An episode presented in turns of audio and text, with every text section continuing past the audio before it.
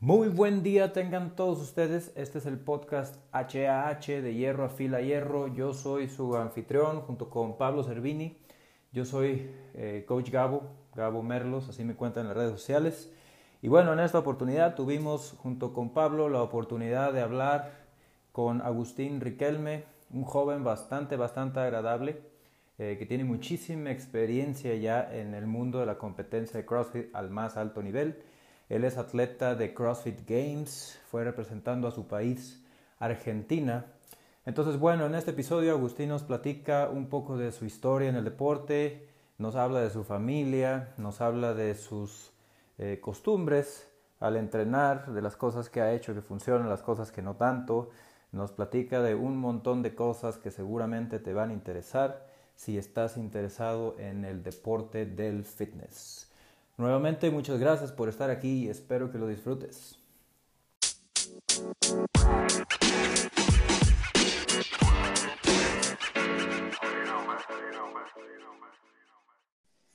¿Qué tal? ¿Cómo están? ¿Cómo están muchachos? ¿Cómo estás Pablo? ¿Cómo estás Agustín? Argentino los dos, uno desde Estados Unidos y otro desde Argentina. Buen día Gabo, ¿cómo estás? Un gusto estar con vos este sábado a la mañana.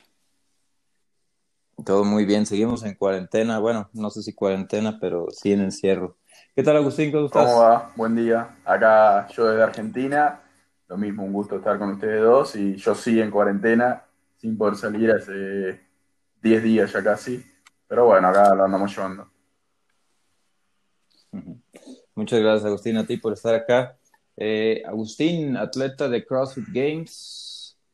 Eh, y bueno, gracias por estar aquí, por tener la oportunidad de hablar contigo. Voy a dejar que Pablo haga una pequeña introducción, eh, sabiendo que son ustedes dos compatriotas. Sí, este, Agustín, buen día. Este, un gusto hablar con vos. Hacía tiempo que no hablaba con vos, siempre nos mensajeamos pero este, es lindo saber de vos. ¿Cómo estás? ¿Qué haces, Pablo? Eh, bien. Decime, decime. ¿Cómo anda, ¿Cómo anda tu entrenamiento? ¿Qué andas haciendo últimamente? Veo que estás haciendo lo mejor posible ahora desde tu casa, tratando de que los vecinos no te echen del barrio. Eh, mirá, sí, la verdad que con el entrenamiento venía bien. Eh, como ya vos sabías, te cuento a vos, Gabo, porque quizás no sabías, yo me operé el hombro hace seis meses ya casi, así que estuve un tiempito que con el entrenamiento medio complicado, que lo único que podía hacer era piernas o, bici o todas cosas así. Eh, después de esos dos, tres meses que estuve, arranqué a entrenar de nuevo, me sentí bien, eh, sentí como que ya estaba llegando de nuevo al nivel que tenía antes. Pude ir a competir ahora al Brasil CrossFit Championship y bueno, ahora pasó todo esto que tuvimos que cerrar el gimnasio por el tema del coronavirus que está en todo el mundo. Y sí, yo por suerte, como tengo el gimnasio y acá en mi casa tengo un jardín, eh, me pude traer un montón de material del gimnasio. Me traje la bici, el remo, barras, tengo barra para colgarme, las mancuernas, la d la pelota para hacer wall así que dentro de todo yo estoy bastante cómodo y puedo seguir con mi entrenamiento. La verdad que tengo muchas cosas para hacer, así que por ese lado estoy, estoy contento. No tuve que cortar bastante. Oye, pues qué bien, qué privilegio. Sí. Dices que tienen ya 10 días en, esa situación allá en Sí, el, ¿cuándo fue? El jueves pasado, creo, eh, habló el presidente, dijo que a partir de las 12 horas del viernes, de las 0 horas del viernes, ya iba a haber cuarentena obligatoria, que no se podía salir de la casa solamente eh, había excepciones, obviamente, pero a partir de ese viernes yo estoy acá en casa, eh, acá en lo, de mis papás, con mi hermana y mi mamá y mi papá, así que desde el viernes pasado estoy acá, en casa. Qué bárbaro. Oye, Agustín, tú, estás en Argentina, pero ¿en qué, ¿en qué ciudad o en qué estado? Yo estoy en Buenos Aires, en Tigre, acá en Buenos Aires. Mm. Ah, es un lugar bonito. Sí, sí, Tigre dentro de todo es, bastante lindo y la verdad que es bastante tranquilo. a mí, bueno, yo que vivo en Tigre, cada vez que voy a Capital, a la capital de acá de Buenos Aires, me parece un caos. Eh, Pablo tiene ahí su, su gimnasio por capital y te, te puede decir él que hay, hay mucho ruido todo el tiempo. Es una locura. Si el que está acostumbrado a vivir por Tigre, que sea a las afueras de eh, la parte de suburbia de, Buenos Aires, nunca va para la capital. Para que tengas una idea, Tigre, donde es este Gabo, ¿te acordás dónde estaba ese Tuluca grande? Que donde íbamos a hacer los mm. seminarios nivel 1, ese que teníamos que manejar mucho tiempo desde downtown, desde Buenos Aires, teníamos que ir a ese Tuluca gigante que había alejado, es, es alrededor de esa zona, que es bastante linda y bastante alejada. Ah, ok. Ok, ok. Ya, te entiendo perfectamente, Agustín. Yo igual vivo así a las afueras y es mucho más cómodo. Para cuando, cuando te acostumbras eh, a vivir acá más tranquilo, es difícil ir para la capital. Sí, sí, sí. Eh, no sé qué más, eh, Pablo, quieras comentar. Vamos a hacer un poquito una reseña de, Agustín para el que, que nos escucha y, no está mucho en el tema de competición, que la mayoría tiene, eh, tiene un poquito de idea de lo que es la competición a nivel latinoamericano de CrossFit y seguramente lo conoce Agustín. Agustín viene compitiendo ya hace unos cuantos años. Eh, ¿Cuántos regionales, Agustín? Eh, dos regionales. 2017 fue el primero en San Antonio y 2018 fue el segundo y último porque se acabaron los regionales en Río dos regionales, eh, ¿cuántas veces es? ¿Dos veces es? Dos veces es. Y un campeonato y un CrossFit Games. Este, ¿Alguna otra competencia internacional que hayas hecho en estos últimos años? Eh, fui a, Guadalajara en equipo de tres, en el 2018 creo también. Bueno, después, nada, Sofit acá todos los años. Y después así internacional grosa, no, ninguno otro. Yo te, digo cómo me llegó a mí, cómo llegué a conocer a Agustín. Yo me mudé a Estados Unidos de vuelta en el 2017 a principios y, no, y, me estuve un poquito alejado de lo que fue eh, Latinoamérica, ¿no? Pero eh, me habían comentado que había un muchacho jovencito llamado Agustín eh, Richelme que era, era, tenía mucha capacidad. La primera vez que lo vi en vivo fue en los regionales de Río, donde me llamó mucho la atención en el 2018, donde estuve trabajando ahí eh, como juez. Este, y, bueno, y después tuve la suerte de conocerlo, vino a mi casa antes de los CrossFit Games, eh, porque había clasificado como National Champion eh, para Argentina. Bueno, y ahí me terminó de, maravillar de, la capacidad que tiene y de, a nivel competitivo que tiene. Quedó entre los 50 mejores del mundo en los CrossFit Games del año pasado. Este, eh, así que mi pregunta para vos, Agustín, desde que ya que no conocía exactamente cómo empezaste con, con, el tema competitivo, cómo empezaste con CrossFit, qué fue lo que te llamó la atención, cómo empezaste con todo esto, cuál fue tu día uno de CrossFit y cómo fue tu día uno de competencia. Claro, eh, mira, yo arranqué CrossFit en el 2014. Yo en el 2014 estaba en el último año de colegio, tenía 17 años apenas arrancaba el 2014. Y yo para ese momento lo único que hacía era ir al gimnasio. Yo pesaba 50 kilos. Eh, tenía, tenía 17 años, pesaba 50 kilos y yo solamente iba al gimnasio. Eh, yo para ese momento me veía enorme, me veía que era una bestia y la verdad que me veo ahora era muy flaquito. Y bueno, cuestión que mi viejo venía conmigo al gimnasio, pero mi viejo ya, mi papá iba hace mucho más tiempo que yo al gimnasio, entonces en un momento se aburrió y justo los de ese gimnasio habían arrancado con clases de CrossFit, así muy, muy tranquilo, recién arrancaba CrossFit acá en Argentina, ni siquiera tenía el nombre de CrossFit porque no, no era un box afiliado, era nada, empezaron a dar clases como de funcional. Claro. Y bueno, eh, mi viejo arrancó, se copó, le comentó a mi mamá y a mi hermana, se coparon las dos y yo me resistía a arrancar. No, no quería porque decía que eso era solamente cardio, que iba a perder como la poca masa muscular que tenía. Bueno, cuestión que un sábado mi, mamá iba a ir a la clase, estaba sola, me pide si la acompañaba, voy. Cuando fui, salí de esa clase y dije, nunca más hago esto. Me acuerdo que fue algo así como wall wall, correr y, no me acuerdo si clean, y no, no, había forma de que terminara la clase. Me estaba muriendo, me estaba quedando sin aire. Y sumado a eso, robé mil repeticiones. O sea, si tenía que hacer 50 Volvo, hacía 20 y salía a correr de nuevo. Bueno, cuestión que probé esa clase, dije nunca más. Y cuestión que ese gimnasio empezó a tener más gente, más gente, más gente y terminaron abriendo un box. Y en el momento que fui al box y llegué y vi todo armado, dije, bueno, quizá le puedo dar otra chance. Y ese día me fui a casa y me acuerdo siempre que me puse a buscar CrossFit en YouTube y vi un video de Froning que era del, como una edición de todos los games del 2012, 2013. Y dije, no, yo quiero ser como este pibe. Y a partir de ahí probé esa clase, arranqué dos veces por semana, tres veces por semana, y al mes ya estaba yendo todos los días. Y a partir de 2014 hasta hoy en día, 2020, lo único que hice fue CrossFit. Y si me preguntás, creo que nunca falté más de una semana al box. Y Qué bárbaro. Falté fue por algo que me superaba a mí, que tenía que faltar sí o sí. Sí.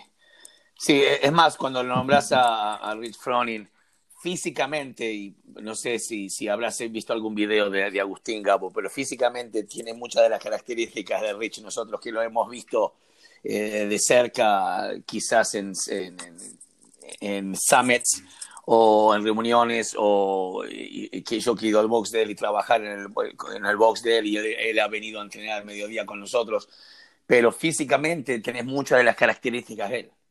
Bueno, gracias, ojalá. Oye, pues, eh, eh, la, pues, vaya parámetro que, que tomaste, Agustín. Sí. Vaya no, la, la, composición física es muy parecida, es muy parecida a la de, a la de Rich Froning, sí. Este, entonces, 2014 hasta ahora, eh, constantemente, consistentemente entrenando. ¿Tu primer competencia, Agustín?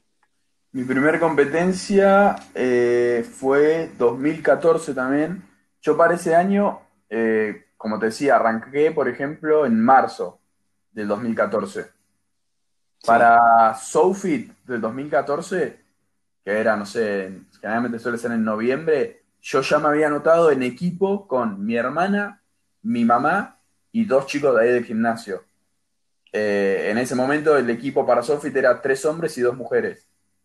Hicimos sí, acuerdo, el Open, sí. hicimos el Open en equipo que clasificaban, no sé, 50 equipos, ponele.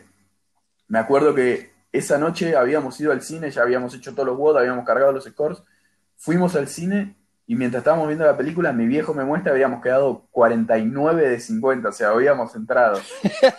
sí. Y no lo podíamos creer. Fuimos, obviamente, allá en la competencia quedamos 50 de 50, la verdad que nos fue mal, pero yo que sé, estábamos contentos. Esa fue la primera en equipo y previo a eso, unas semanas, dos o tres semanas anterior a eso, una competencia así en un box, en Suyai, que después fue el box en el que terminé entrenando la mayor parte como de, de los últimos años eh, una competencia individual RX que fui, me anoté. Primer WOD que me hicieron hacer fue Fran. Nunca había hecho Fran. Primer WOD de una competencia, Fran, lo metí en, no sé, cuatro minutos y medio, me parece.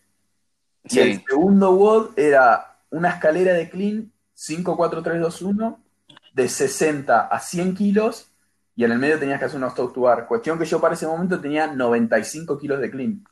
Nunca había tirado sí. 100. Y empiezo a hacer la, los 60, los 70, 80, 90, llego a la de 100, me faltaban todavía, no sé, 5 minutos para terminar, eh, para que llegue el time cap, nunca pude levantar esa barra. Me metí 5 minutos, qué barba. Intentaba, subía, se me caía, lo tengo filmado, eso lo tiene por ahí filmado mi viejo y la verdad que no, nunca la pude levantar y ese, ese momento fue muy frustrante, o sea, me acuerdo que terminé llorando casi porque no, habían llegado todos que para ese momento eran animales comparados a lo que era yo, y todos la levantaban, algunos lo hacían como de más el todo medio así fuerte, porque para el 2014 la verdad que no había mucha técnica todavía como desarrollada y los que estaban tampoco sabían muy bien lo que estaban haciendo. Eh, pero cuestión que todos levantaban esos 100 kilos y yo no, lo, no hubo forma de que los levantara. Pero bueno, Qué bárbaro. fue la primera competencia. Qué bárbaro, sí, cuando, cuando vos vas, vas, en el tiempo en Argentina, 2013, 2014, me acuerdo, yo abrí mi primer box ahí en Argentina a principios de, a fines de 2012. Eh, y sí, sí, al principio la gente trataba de hacer las cosas como uno las copiaba de otros claro. lados este, y hacía lo que podía, especialmente la competencia. Mejoró mucho todo eso. Este, si vos nombras a tu mamá, nombras a tu papá, pero también toda tu familia está envuelta en CrossFit, porque yo a tu tía no sé si a tu tía y a tu tío, sé que a tu tía seguro le di el nivel 1, ¿verdad? Le di el nivel 1 que lo hicimos en Jotum eh, una vez. Sí, sí. Mi tía es nivel 1, soy lo diste vos. Y mi tía fue de las primeras. Mi tía fue la primera que arrancó CrossFit, que hoy es con la que tenemos el, gimnasio. Eh, ella arrancó CrossFit. Eh, también ahí en Tuluca. Ella hizo el Open del 2014, el Open de los Games. Nada, obviamente escalando los, los WOD, pero lo hizo.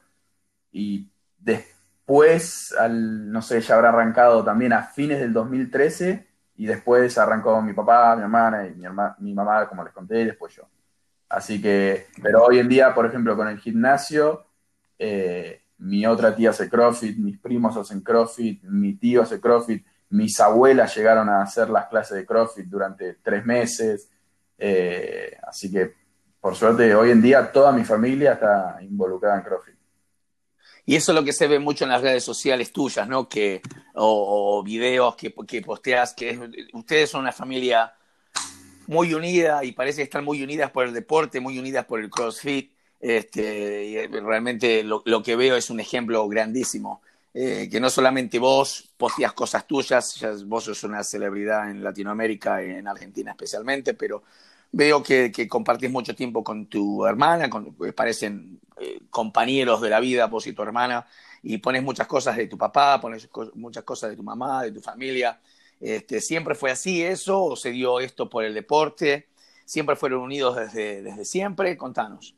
No, mira, la verdad que, o sea, por suerte siempre fue que mi papá y mi mamá, a mí y a Sofi nos apoyaron en todo. Sofi es mi hermana. Eh, la verdad que yo tengo 22 años, Sofi tiene 20 y mi papá tienen 45 y 43, o sea, son bastante jóvenes en relación a la edad que nos llevamos. Entonces, como la verdad que siempre nos apoyaron en todo, por suerte. Yo me acuerdo que en un momento yo hacía rugby y me iba a competir a Rosario y mi papá, mi mamá y mi hermana iban en auto a verme competir a Rosario y por ahí jugaba cinco minutos ese partido y ellos iban igual. Después también en un momento me había agarrado la onda de andar en skate y me anoté en una competencia de skate y mi papá estaba ahí mirando cómo me iba, que salí último y mi papá estaba ahí mirando. La verdad que por suerte siempre nos apoyaron en todo y eso hizo también que yo me, den ganas como de competir o de, o de poder seguir compitiendo porque ahora, por ejemplo, que yo estoy entrenando acá en casa, yo tengo una barra y un rack que lo armó mi papá. El 2014, cuando nos mudamos, eh, con unas maderas y unos caños que había, me armó el rack y es un rack que hoy en día sigue durando y que hace que yo hoy en día, que con la cuarentena, pueda entrenar. Eh, pero la verdad que, por suerte, mis viejos hacen de todo para que yo y Sofi podamos hacer lo que nos gusta y la verdad que es algo de lo que siempre estoy agradecido y con Sofi también eh, es mi hermana y me llevo dos años y parece mi mejor amiga más que mi hermana. Así que por suerte, por suerte siempre están ahí, la verdad que por eso estoy muy contento. Gabo, te paso la pelota a vos. Sí, sí, sí, lo que quería es que estoy escuchando, estoy conociendo a Agustín, porque bueno, es diferente investigar en Internet a lo que ya la, persona como tal te va contando y, y, me, pues me atrae mucho este asunto de familia. Yo también soy un hombre de familia, tengo niños chiquitos y, y es, es, muy, muy interesante cómo, cómo se va dando la dinámica familiar y cómo los hijos participan y los papás y todo eso. Eh, pues buen trabajo de tu papá, ¿eh? porque ese rack ahí en pie y este, se le está sacando utilidad. Oye, Agustín, y, ya en cuanto a, tu carrera que ha sido, pues dices que empezaste en el 2014 a la fecha, más o menos seis años por ahí, este, evidentemente pienso yo que has ido entendiendo un poco mejor de lo que se trata esto y probablemente ajustando tu entrenamiento. Eh, ¿Cómo ha sido tu, tu experiencia en esto? ¿Qué cosas han cambiado? qué cosas entendiste desde un principio que a lo mejor alguien te explicó o tú mismo investigaste. ¿Cómo ha ido evolucionando tu forma de entrenar? Mira, eh, cuando yo arranqué, eh, la verdad que nada, hacía la clase y a los dos meses empecé a hacer algo más que la clase. El profesor de ese momento planificaba algo y yo lo hacía. Después, eh, ese profesor arrancó a hacer la planificación de Tuluca, que en ese momento se llamaba TED, que era creo Team Elite Tuluca o Tuluca Elite Team, algo así. Y yo empecé a hacer la planificación de Tuluca también. Después, bueno, ese profesor dejó de hacer la planificación de Tuluca, entonces nosotros también dejamos de hacerlo de Tuluca. Después pasé por Big, eh, hice la planificación de Big, que en ese momento fue cuando fui al regional del 2017 en San Antonio. Después yo eh, dejé de hacer la planificación de Big porque ya era más enfocada para equipo desde mi punto de vista yo quería más individual. Y en ese momento entré en un momento que hice cualquier cosa que fue planificarme yo solo con 17 años sin, no, perdón, 19 años sin saber qué, sin saber por el porqué de cada movimiento, hacía lo que me gustaba, generalmente hacía como 3 o 4 watts por día, no hacía nada de fuerza, no hacía levantamiento, no salía a correr, que fue también después eh, o sea, me busqué lo que me terminó pasando. Fui al regional del 2018 en Río y en los watts de CrossFit me fue muy bien. En el de correr me fue pésimo. En el de, en el de que involucraba peso me fue pésimo. Entonces, nada, me jodí porque fue algo que yo solo me, me busqué. Porque no tenía idea y me planificaba yo solo. Y por suerte en ese momento conocí a dos amigos que ya los había conocido en Big, pero bueno, en este momento se empezaron a hacer más amigos, que eran Juan Pablo y Gonzalo Franchini, que son dos hermanos, que ellos habían arrancado justo a, meterse todo de lleno en el tema de CrossFit, de planificación. Ellos hicieron el Level 1, hicieron con Aerobic Capacity, hicieron con Power Monkey. Eh, y por suerte me dijeron, vieron el regional, lo pésimo que me había ido, y me dijeron, no, bueno, pará, nosotros te vamos a empezar a ayudar. Lo primero que me pasaron fueron partes de estructura, porque veían que lo que más me costaba a mí era levantar peso y yo usaba mucho tiempo el cinturón. Eh, yo tenía que hacer deadlift con 80 kilos en un WOD y me ponía el cinturón. Y así para todo. Entonces me empezaron a mandar trabajo de estructura para dejar de usar el cinturón y para mejorar la, fuerza. Y después de eso fue, bueno, más estructura me mandaban watts. Además de watts, eh, salir a correr. Me planificaban los trabajos de corrida que lo hacía dos veces por semana. Y bueno, y así empezaron a planificarme todo y así al mismo tiempo ellos pudieron como sacar su planificación, que es la de Brother Athletics, que la empecé a hacer yo con Gonzaduro, que también es un amigo mío, que también fue a los games eh, en equipo y todo. Y nada, por suerte hoy en día es esa planificación la que hago y si me preguntás, obviamente me hubiera encantado conocerla hace cuatro años o cinco cuando arranqué CrossFit porque me doy cuenta que hice muchas cosas mal en tema planificación y que ahora me pongo a pensar y digo, quizás perdí tiempo o podría haber alcanzado ciertas cosas si ya hacía esto antes, pero bueno, yo qué sé. Eh, la conocí en ese momento y hoy en día no la cambiaría por nada. Gracias a los chicos voy a correr eh, o tengo que ir a nadar y voy y sé lo que tengo que hacer para nadar, que es una de las cosas que más me cuesta nadar. Eh, en cuanto a los pesos, me siento mucho mejor porque mejoré bastante. Por ejemplo, una cosa que siempre cuento, el año pasado en la competencia de Tucumán, eh, una que acá en Argentina, que se llama Freedom Battle, eh, hubo dos eventos de fuerza, que yo generalmente en los eventos de fuerza era el peor, porque no, me costaba mucho levantar una barra. Bueno, cuestión que hubo una escalera de snatch que terminaba con 110 kilos de snatch, yo quedé segundo en esa escalera y después en un RM de cluster quedé primero metiendo 130 kilos de clúster. Entonces veo esas cosas y me ponen contento de que por suerte encontré a los chicos y por suerte la planificación está sirviendo. Así que, que por suerte por ese lado, la planificación, nada, eso. Estoy contento hoy en día con lo que hago. Lo que, resalto es lo que, lo que dijo, ¿no? Eh, planificado para mí, lo que me gusta, y no hacía nunca nada. Y lo que hablábamos el otro día, Gabo, en el podcast anterior sobre programación, que hablamos de, de biasing o de preferencia, ¿no? De decir, bueno, esto es lo que me gusta a mí y voy a seguir haciendo esto y a, la larga una persona a alto nivel se da cuenta de que trabajar en las cosas que uno le gusta eh, casi siempre es eh, probablemente eh, nocivo para la preparación física en general a cualquier nivel. Ahora estamos hablando de alto nivel, ¿no? cuando fue la competencia del Río se dio cuenta de que tengo muchos baches trabajando las cosas que a mí me gustan. Sí, sí, sí. Como dices tú, es, es diferente, más bien es muy similar a cualquier nivel, pero pero un competidor tiene más, más obligación a pegarse a este, a este trabajo de, de, debilidades. Oye, Agustín, y en cuanto a la parte de, evidentemente, tú debes de tener este switch competitivo, me imagino yo, jugaste rugby, hiciste skate, no sé qué otras cosas más hiciste. Eh, ¿Te apasiona el tema de competencia de una forma natural? Eh, sí, la verdad, igualmente te cuento, con, mira, con rugby yo arranqué en el colegio.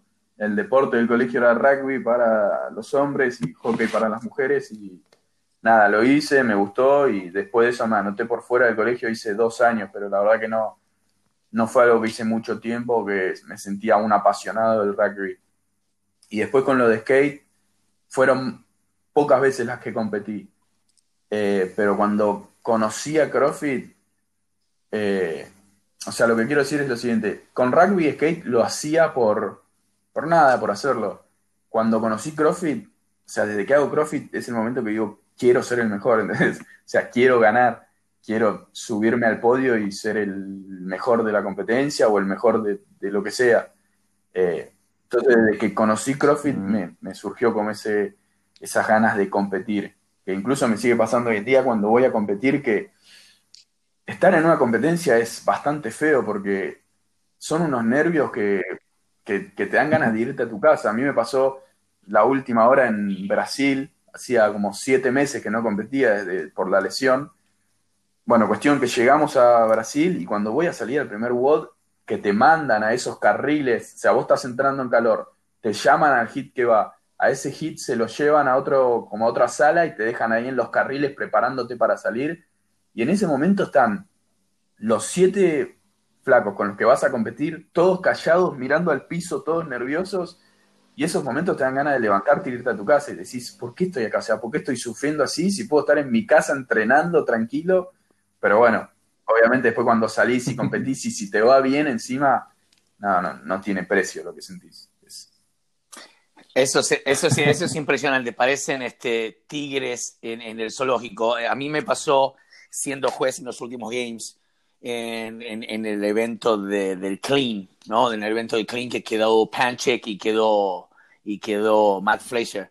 Me acuerdo que yo estaba, ser, eh, a mí me tocaba estar parado, yo estaba con Uriel. Uriel es otro muchacho que trabaja en staff con nosotros, estábamos de jueces, pero estábamos parados al lado de donde se sentaban los atletas antes de salir a levantar. Me acuerdo cuando Panchek falló 380, 380 libras, Fraser se levantó y empezó a caminar como un tigre indomable y se decía al mismo, no puedes empatar con este tipo, no puedes empatar con e-". los nervios que tenía, la, la adrenalina que tenía él mismo y se movía y se enfurecía parecía que hasta alargaba eh, no sé, eh, espuma de la boca, pero él se decía mismo, mismo, al mismo tiempo, no puedo empatar con este, porque no quería empatar a, 3, a, 370, creo, 375. Él fue a 380, fue y lo levantó y no levantaba a 380 hacía más de un año. Pero eh, los nervios, la adrenalina, son un poquito de combustible extra en ese momento antes de, salir a un entrenamiento o de levantar algún peso. Eh, ¿Sentís lo mismo? ¿Lo, usás como algo que te alimenta o es algo que te juega en contra? No, a mí por suerte la adrenalina me, juega mucho a favor. Eh, para que te des una idea, un ejemplo de también de ahora de Brasil que me pasó. En uno de los WOD de Brasil teníamos que hacer dumbbell snatch con 45 kilos. Eh, bueno, cuestión que haciendo ese dumbbell snatch, en una de las últimas repeticiones, cuando llevo la mancuerna al piso, se me, se me abre la mano y me rebota la mancuerna contra el piso y la mano. Cuestión que me, me golpea la mano y se me inflama la mano. Mm. Bueno, llego al último día de la competencia, el último o el segundo día, no me acuerdo bien, y teníamos que hacer handstand walk, bar muscle up y squat snatch. Cuestión que me pongo a caminar de manos y no había forma de que pueda hacerla vertical por lo inflamada que tenía la mano y lo que me dolía. Entonces me pongo nervioso y lo veo a Goncho, que es eh, Gonzalo, uno de los chicos que me planifica, que ha habido como coach eh, mío, y le digo, Goncho, no, no puedo hacerla vertical. O sea, no podía caminar de manos porque cuando me quedaba sobre una mano, sobre la mano esta que me dolía, me caía, no podía aguantar el peso. Me dice, bueno, tranquilo, no, no pensés. Me dice, bueno, anda a probar los muscle up. Pruebo el muscle up también. Cuando iba a hacer el empuje para estirarme, me quedaba todo el peso sobre la mano, me dolía. Bueno, cuestión, salgo muy nervioso, trato de encintarme la mano para que, no sé, para tratar de tapar el dolor. Salgo ahí a la arena, dicen 3, 2, 1, me cuelgo de los Másela. En ningún momento me acordé que me dolía la mano. En ningún momento. O sea, termino el WOD, gano el hit, quedo segundo en ese WOD y ningún momento me, me dolió la mano, para nada. Oye, Oye, Agustín, esa es una pregunta que yo recibo mucho como coach, que me, que me dicen eh, sobre el trabajo mental, de cómo, cómo lograr este mental toughness, cómo fortalecer la mente. Es esto que estás tú señalando ahorita, la adrenalina, el enfrentar una situación adversa en el momento que tienes que hacerlo, ¿es algo que tú intencionalmente trabajas en tu entrenamiento o es algo que, que surge en el momento en que lo eh, necesitas? en mi caso particular, no, no, no es algo que trabaje a ver, me pasa, por ejemplo, hay WODs que, me va mal. Por ejemplo, en Brasil este año, en el primer WOD había que correr y andar en bici, que son dos cosas que me cuestan generalmente y que sobre todo me aburren. Y en ese momento yo quería ganar el WOD, quería ganarle a los demás, y la verdad que la cabeza no, me ayudó en ese momento. Traté de dar lo mejor que pude y no, me salió y salí casi último en el evento.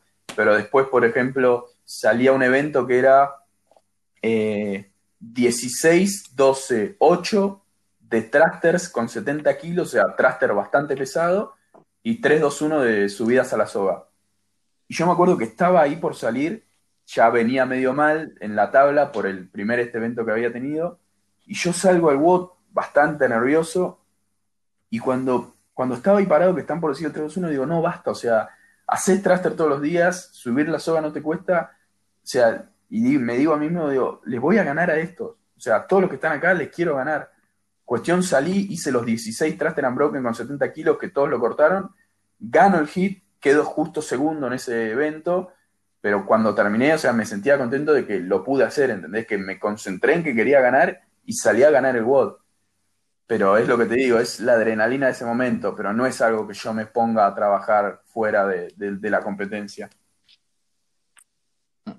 Ok, entonces con lo que te platicas te generas confianza en lo que ya has trabajado, o sea, es, confianza ganada en realidad con el trabajo que has hecho de preparación. Claro, o sea, hay una realidad en la competencia, si hay algo que no hiciste en todo el año de entrenamiento, no, la competencia no, no va a salir. O sea, la adrenalina tampoco es que es eh, es mágica y te va a salvar. Mágica. Eh, si no corriste durante todo el año en la competencia, por más adrenalina que tengas, no, te va a ir bien corriendo. Si no levantaste pesas, no, te va a ir bien levantando pesas. Pero, por ejemplo, como yo ya sabía que los trastes son algo que me gustan, que subir la soga no, me cuesta tanto, me concentré y digo, o sea, podés dar pelea en este evento, o sea, salí a ganarlo. Porque a mí me pasa eso, cuando yo estoy en el, cuando yo estoy en el box entrenando y, por ejemplo, algo muy bueno que me pasó a mí en este último año es que eh, me puse el gimnasio y entonces ahora todos los sábados nos juntamos a entrenar con mis amigos. Que hoy en día mis amigos son de como de lo elite de Argentina, ¿entendés?